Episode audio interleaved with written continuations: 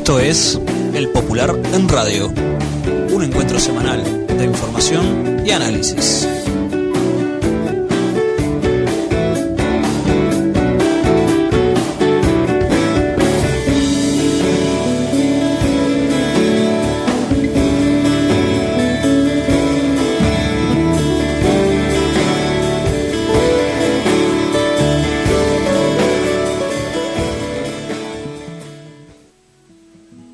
Buenos días a todas y todos. Esta es una nueva edición del Popular en Radio, un espacio de comunicación con los comunistas, los frente amplistas, los militantes sindicales y sociales y con todos los hombres y mujeres interesados en la política y en profundizar el proceso de cambios en nuestro país. Agradecemos todos los mensajes recibidos por mail, por teléfono y personalmente. Esto es El Popular en Radio. Muy buenos días, como todos los martes y los viernes al mediodía los saludamos desde el Popular en Radio, les habla Gabriel Mazarovich.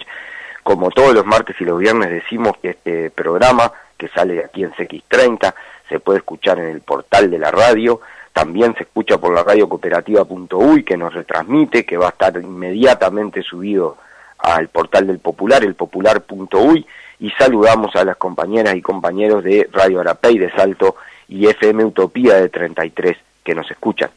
Como todos los viernes les comentamos el contenido de la edición del Popular, esta 529 tiene una amplia cobertura del acto en el velódromo de los 100 años del Partido Comunista del Uruguay. Eh, tiene también un análisis del economista Bruno Giometti sobre la caída del salario en el 2020 y las perspectivas para el 2021. Un análisis bastante completo de las elecciones en Estados Unidos con Ronnie Corvo y Ángel Guerra una nota muy interesante, muy recomendable de Carlos Flanagan, ex embajador de Uruguay en Bolivia, sobre la asunción de Luis Arce y David Choquehuanca y el discurso completo al asumir de David Choquehuanca en Bolivia, y también una visión de la represión en Castillos desde el lugar por Gonzalo Pereira en la contratapa, entre otras cosas, en esta edición del Popular les decimos que ahora vamos a compartir con ustedes una entrevista con el senador de la 1001 Unidad para los Cambios y el Frente Amplio, Óscar Andrade, que trata fundamentalmente sobre el presupuesto nacional, presupuesto de ajuste, presupuesto de recorte, y también sobre las últimas revelaciones del papel que jugó el director de la Oficina de Planeamiento y Presupuesto, Isaac Alfi, en el juicio de la transnacional Aratirí contra Uruguay. Vamos a la entrevista de Oscar. Esto es El Popular en Radio. Oscar, arranquemos con el presupuesto desde una mirada general. O sea, ¿qué papel juega el presupuesto en, el, en el proyecto global de restauración, de ajuste neoliberal? y cuáles son las consideraciones generales críticas del Frente Amplio y tuyas en este trabajo. Bueno, la, política económica está en un contexto eh, histórico-social. ¿no? se puede analizar solamente en la comparación de planizado 2019 a 2020, eh, por más que esa es parte del trabajo a la hora de reflexionar en torno a, en torno a un presupuesto, pero la, el presupuesto vendría a ser un poco la consolidación de una orientación económica que este año ha ubicado al Uruguay en el último lugar de América Latina de, eh, eh, cuando tenés que medir la inversión de los países para atender la emergencia social, porque es un rasgo que va en contra de la mejor tradición del Uruguay, que siempre se colocó en los primeros lugares en América Latina respecto a la, inversión pública social y en este caso, en medio de una pandemia que golpeó fuertemente, eh, la respuesta del Poder Ejecutivo fue de, de incorporar recursos de manera marginal. Bueno, como el presupuesto está inserto en medio de los efectos que generó esa pandemia, eh, es un presupuesto que consolida, pero que va en línea con todo lo otro. Va en línea con el recorte que existió muy fuerte de las empresas públicas, va en línea con el decreto 90-20 de este año que recortó las posibilidades de acción del Estado en medio de la situación de, de crisis, de un conjunto de decisiones que se fueron tomando antes del presupuesto y que se consolidan en el presupuesto. De la suspensión de las becas por parte del INEFOP, este año reclamaban 10.000 estudiantes y que el año algo más que el año pasado, que cerró en torno a los 9.000. Que claramente, producto de la pandemia, había una demanda eh, superior sobre la, posibilidad de acceder a becas estudiantiles. Un presupuesto que es de recorte. Eh, y en cuanto al recorte, en el mejor de los casos de 15 mil millones de pesos, sobre todo en el área social. Una parte importante del ajuste se explica en el ajuste de salarios y, pasividades. El presupuesto eh, eh, convoca a repartir la mala, o sea, las proyecciones del equipo económico ubican que este año la economía va a caer tres y fracción. creemos que, es una proyección eh, muy optimista, pero esa es la mirada del Poder Ejecutivo y que el salario tiene que ser socio de esa pérdida, por lo tanto los trabajadores públicos van a perder hasta más de lo que es la caída de la economía. Los trabajadores privados pierden la caída de la economía y los trabajadores públicos pierden un poco más de lo que es la caída de la economía.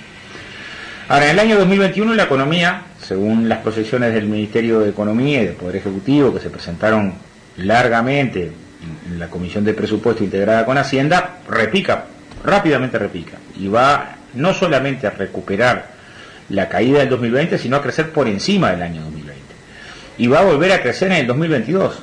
Y el salario, que era socio en la pérdida, dejó de ser socio en la ganancia. O sea, no, no, no crece al ritmo de la economía y en el mejor de los casos, recién en enero de 2023 puede empezar a considerarse que parte de la debacle salarial que, va a golpear fuertemente a maestros, profesores, policías, enfermeros este año, puede empezar a recuperar, pero además con indicadores muy imprecisos. No hay claridad en la redacción presupuestal de cuál es el punto de partida, de que efectivamente se respete enero de 2020 como el salario al que hay que volver a, lograr y además con indicador, el índice de salario real de la administración pública, que se toma ahora a cambio del IPC, que es un indicador que tiene una sensibilidad distinta del IPC. En el último periodo ese indicador se movió nueve puntos por encima de, lo que fue el salario real y el IPC.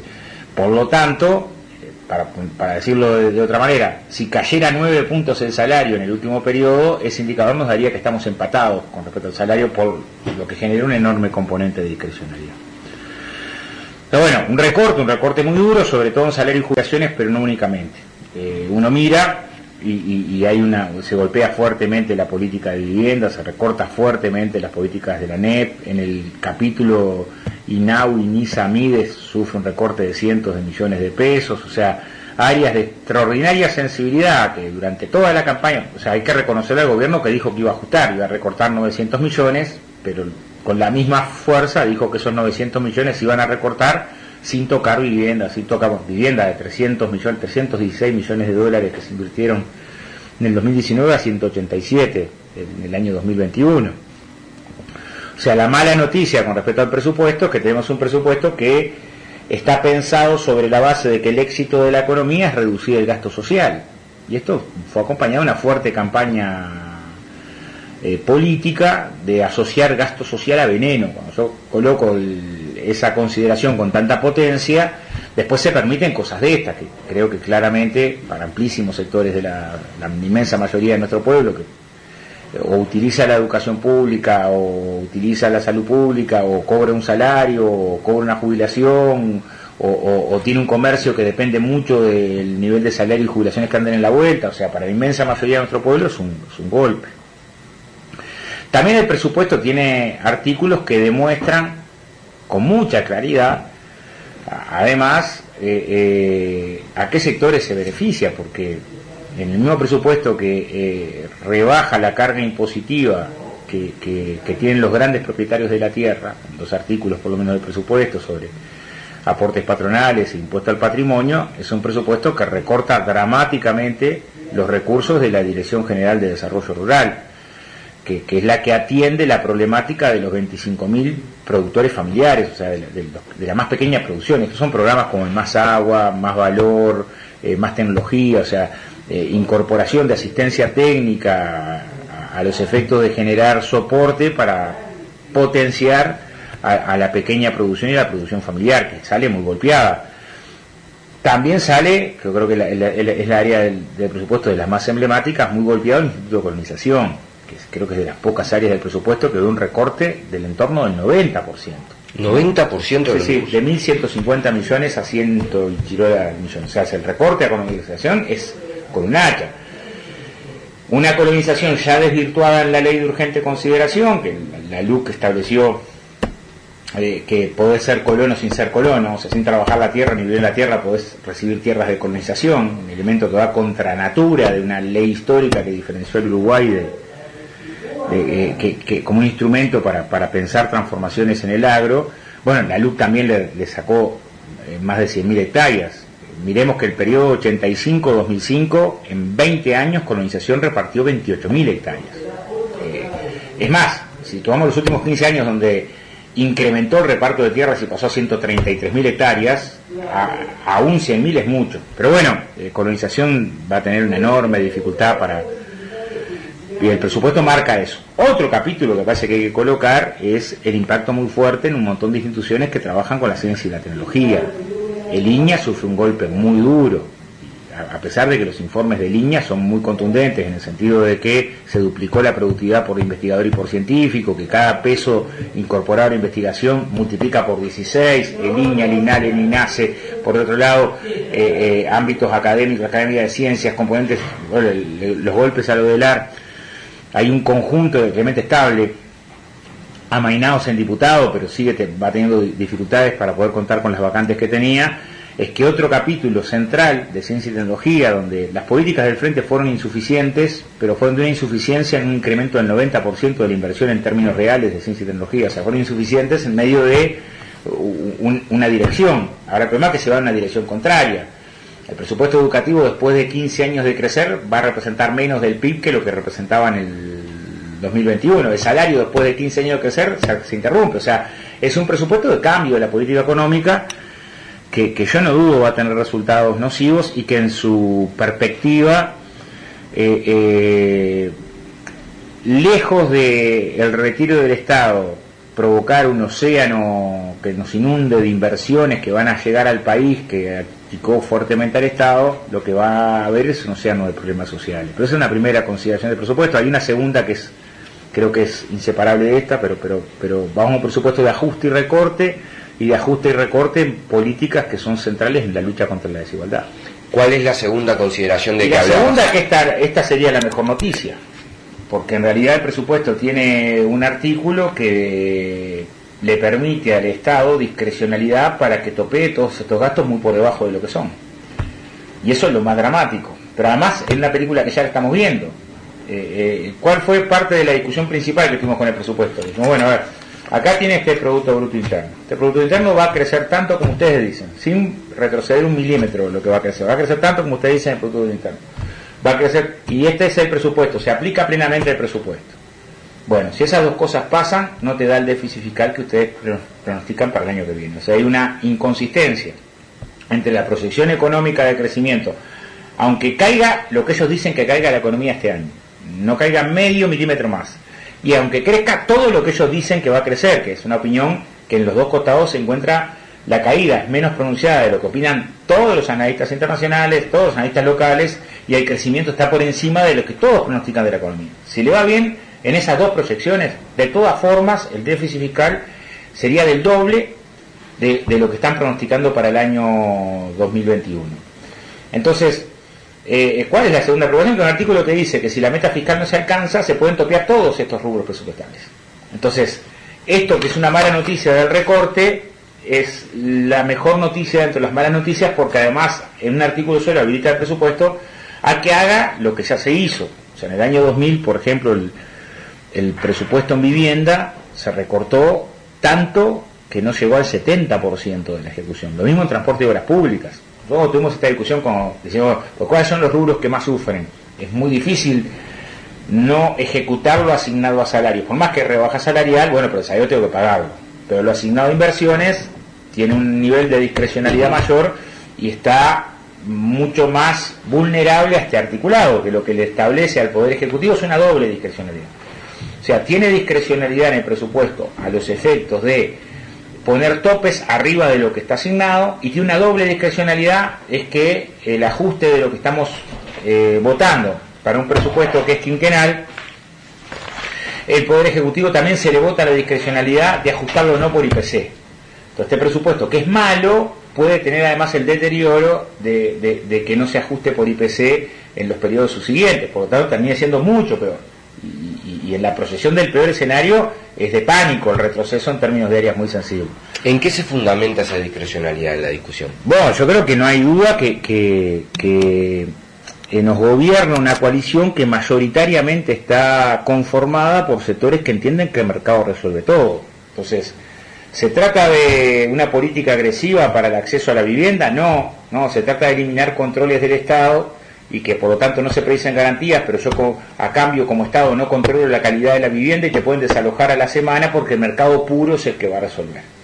Se trata de incrementar la inversión en vivienda para generar condiciones de que eh, eh, una política pública potente para no, se trata de generar un fideicomiso, dos terceras partes del Estado, otra parte privado, y que el mercado produzca, y que el mercado venda, y que el mercado elija a quién le venda, y por lo tanto va a ser el mercado el que va a establecer las prioridades en materia de vivienda, ya no el Estado, eh, hay un cambio en la política de actor, o sea, se trata de fortalecer a la educación pública, no, se trata de retirar a la universidad, un disparate, de la posibilidad de recibir donaciones, todas las instituciones públicas se las retira la posibilidad de recibir donaciones y solamente las privadas van a poder recibir donaciones a partir de ahora.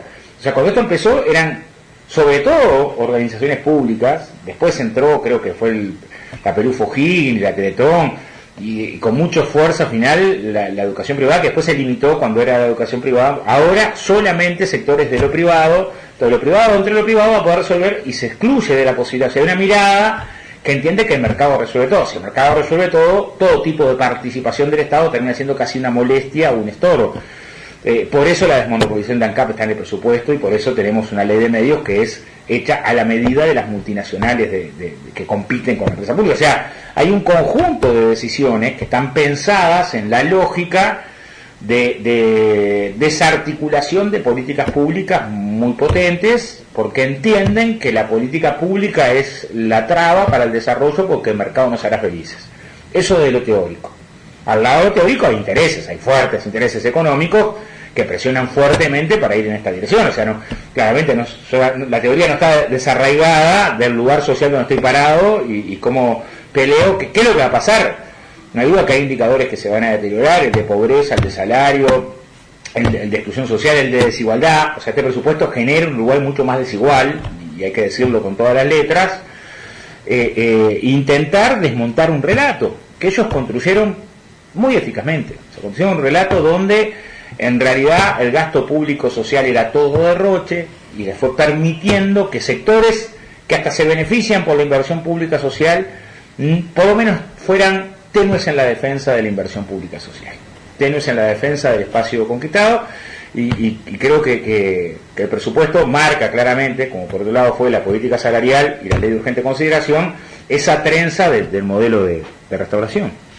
Oscar, hablaba de la vivienda, vamos a hacer dos más nada más, este de la vivienda y después un poquito sobre tu consideración, que fue muy fuerte la denuncia que realizaste en torno al papel de Alfi en el juicio de Aratiri. Pero vayamos a la vivienda. Tú hablabas de, primero, una, con claridad una restricción de la inversión, que eso es un dato objetivo de los números, un cambio en la política con el fideicomiso para darle más peso a los privados y que se acompaña de cosas como aumentar o liberar más la consideración de viviendas de inversión social, ¿no? Eh, en, esa cosa y con otra que ahora, eh, ahora surge de la calle hablando de reducir el monto mínimo también en ese en ese ¿qué, cómo esto sí, además hay un elemento que, que amplía la posibilidad de, de, de, generar condiciones para el fomento de barrios privados. O sea, claramente hay una lógica de estímulo de pensar que se estimula la industria de la construcción desde el lado de restar posibilidad del acceso a la ciudad y del derecho a la ciudad. Es, una combinación eh, de esa perspectiva, pero una perspectiva que es radical, ¿no? Radical en el sentido de, no es nueva, no es nueva, en realidad no mira la inversión en vivienda en el Uruguay y del año 85 al año 2005, se podría sacar el periodo de la crisis, pero, pero en realidad fue una constante, eh, sobre todo el 90, o sea, del 85 al 90 eh, más que se multiplican por tres los asentamientos. La tasa de crecimiento anual de los asentamientos era de, de, de 10 puntos. Y todos los indicadores en materia de vivienda, tenemos un 27% de las viviendas heredamos eso con problemas estructurales graves, esto es o riesgo de derrumbe o inundaciones, muros agrietados, o sea, lo que fue generando fue una lógica de incremento de la precarización, no en el 2002, sino en el crecimiento económico. 85-90 creció la economía un 67%, éramos un 67% más rico en el año 90, pero el nivel de segmentación territorial fue brutal. Cuando se funda el Ministerio de Vivienda en los 90, eh, el grueso, el principal programa que tuvo para ofrecer, no una emergencia, el primer programa que, que devoró el 43% de los recursos del Ministerio del 90 al 2005 fue que las empresas privadas hicieran núcleos básicos evolutivos. Y los núcleos básicos evolutivos fueron incrementar el problema y no resolver el problema. O sea, terminaron siendo muy caros en términos de costo, más caro un núcleo básico evolutivo que, que, lo que costaba una unidad cooperativa, una vivienda que tenía el doble de tamaño y mucha más calidad. O sea, terminó dilapidando recursos públicos en una política que fue de derrota. Ya tienes una contradicción, porque se argumenta hay que eliminar los topes porque los topes puestos en la vivienda no le dan al sector privado para poder producir viviendas y por lo tanto eliminemos los topes eliminar los topes, la vivienda que podía ser de 90 a 100 mil dólares se va a 140, 150, 160 mil dólares, y después nos dicen, pero los recursos del Estado van a ir a un fideicomiso, dos tercios de ellos van a estar eh, sostenidos por recursos del Estado para que el sector privado construya vivienda accesible a los sectores populares. Pero ¿para qué eliminamos el tope? Si, si es que pueden construir viviendas accesibles para los sectores populares. Bueno, el presupuesto nos dice de eso. Por lo tanto, hay facilidades para generar que determinadas zonas que son rurales pasen a ser urbanas, a donde el diablo perdió el poncho para declararse urbanas, para conseguir terreno barato, vivienda de mala calidad, para resolver cuantitativamente a un precio que les dé, pero que la calidad de la vivienda y donde está alojada termina siendo un gran problema desde el punto de vista del ordenamiento territorial y de la posibilidad alguna de convivencia y un drama para el que venga después a intentar llevar ahí los servicios, la escuela, el transporte y la mar en coche en una política que, es de, que tiene ese, riesgo indiscutiblemente, aparte de dejar al Estado con uno de los fideicomisos que va a ser el garante de todo durante muchos años. Y el privado va a ser el que va a resolver a quién le vende y cómo. O sea, hay una lógica de, delegación que, es muy grave. Además, el recorte genera impactos desde el punto de vista del empleo. ¿no? O sea, pasar de 300 millones a 200, 186, 187 millones de dólares es evidente que es un impacto muy fuerte desde el punto de vista de la capacidad de dar respuesta. Ya se vio este año con el no sorteo de la cooperativa de vivienda a Fuban a mitad de año y ya nos dicen los compañeros de Fuban que van a acampar ahora el 26 frente al ministerio que, lo hacen porque se les está complicando el sorteo de fin de año también, lo, que implicaría para el sistema cooperativo una tragedia. Entonces, ¿por dónde pasa? Y pasa por el otro lado, pasa por medidas como las que tomamos de subsidio a la permanencia, que hoy permite que un porcentaje altísimo. En algunas cooperativas el 70-80% de los cooperativas recibe subsidio a la permanencia. O sea, puede estar ahí gracias a que generamos una ley que habilita el subsidio a la permanencia para cuando queda sin changa, ahora pandemia, por ejemplo, circunstancias de estas, o sea, pasa por un papel del Estado más activo, por ampliar el sistema de garantías y también por desestimular la especulación inmobiliaria. Estamos trabajando en un proyecto de ley que genere un impuesto a la vivienda ociosa en el sentido de que las miles de viviendas de engorde, digamos, están para presionar sobre el precio del sector inmobiliario y los alquileres, hay países que han recogido una experiencia exitosa de desestimular eh, esa perspectiva de articulación entre el sector inmobiliario y el sistema financiero, que termina siendo una lógica donde muchas veces la producción de vivienda no tiene como objetivo la función social de la vivienda, sino que tiene como objetivo eh, componentes especulativos. Bueno, en un país que, que intenta seriamente resolver esto, bueno, está bueno que esos factores de poder los podamos colocar arriba de la mesa. Pero no hay duda que ahí hay un tema de mucha sensibilidad. Además, recordemos, una campaña que tuvo como promesa las 50.000 viviendas, un poco antes asentamiento cero, y ahora nos encontramos con una respuesta desde el punto de vista del presupuesto que el propio Ministerio de Vivienda eh, demuestra eh, su insuficiencia, porque coloca dos líneas el Ministerio de Vivienda. No sé si eso es por un ruido que tiene internamente, pero dice, esto es lo que tendría que invertirse en vivienda la Fondo Nacional de Vivienda, está la línea base del presupuesto, que en algunos casos tiene 5.000 millones menos, ¿no? O sea, pero Debe ser la primera vez que en el envío del plan quinquenal dicen, esto es lo que tendría que hacer, por cómo venía, esto es lo que hay, casi como diciendo, estamos en una situación muy débil y, por las explicaciones dadas, eh, eh, eh, la que, bueno, lo que se vota es el prensado, que es lo que está abajo, que es lo menos, lo, que demuestra que vamos a un retroceso importante en un área de mucha sensibilidad.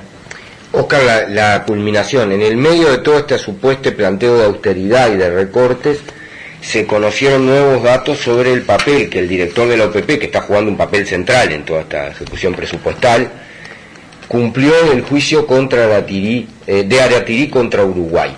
¿Qué consideraciones te mereció esto y qué respuesta recibió? Mi reflexión es que cuando le contemos a nuestros nietos esto, van a pensar que estamos exagerando.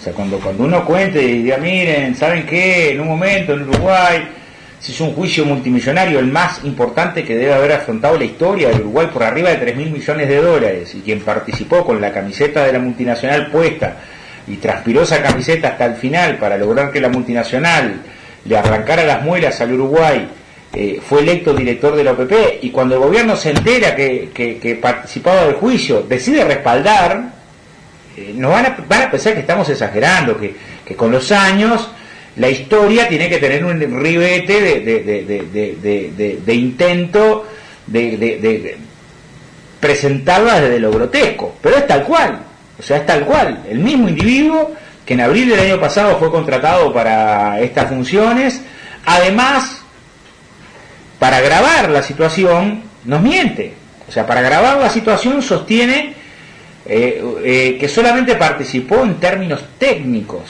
Hay un juicio donde sus fundamentos son usados en el juicio, pero además declara abiertamente, dándole razón a la empresa en el sentido de eh, establecer que no, en su opinión, no, no debiera, es correcto, responde, no debiera habérsele negado los subsidios. Por lo tanto, si el juez hubiera seguido los pronunciamientos de Alfi, al vuelo hubieran condenado. Pero además la empresa tuvo el lujo de presentar ante un tribunal internacional a alguien que fue ministro de Economía del país al que está juzgando.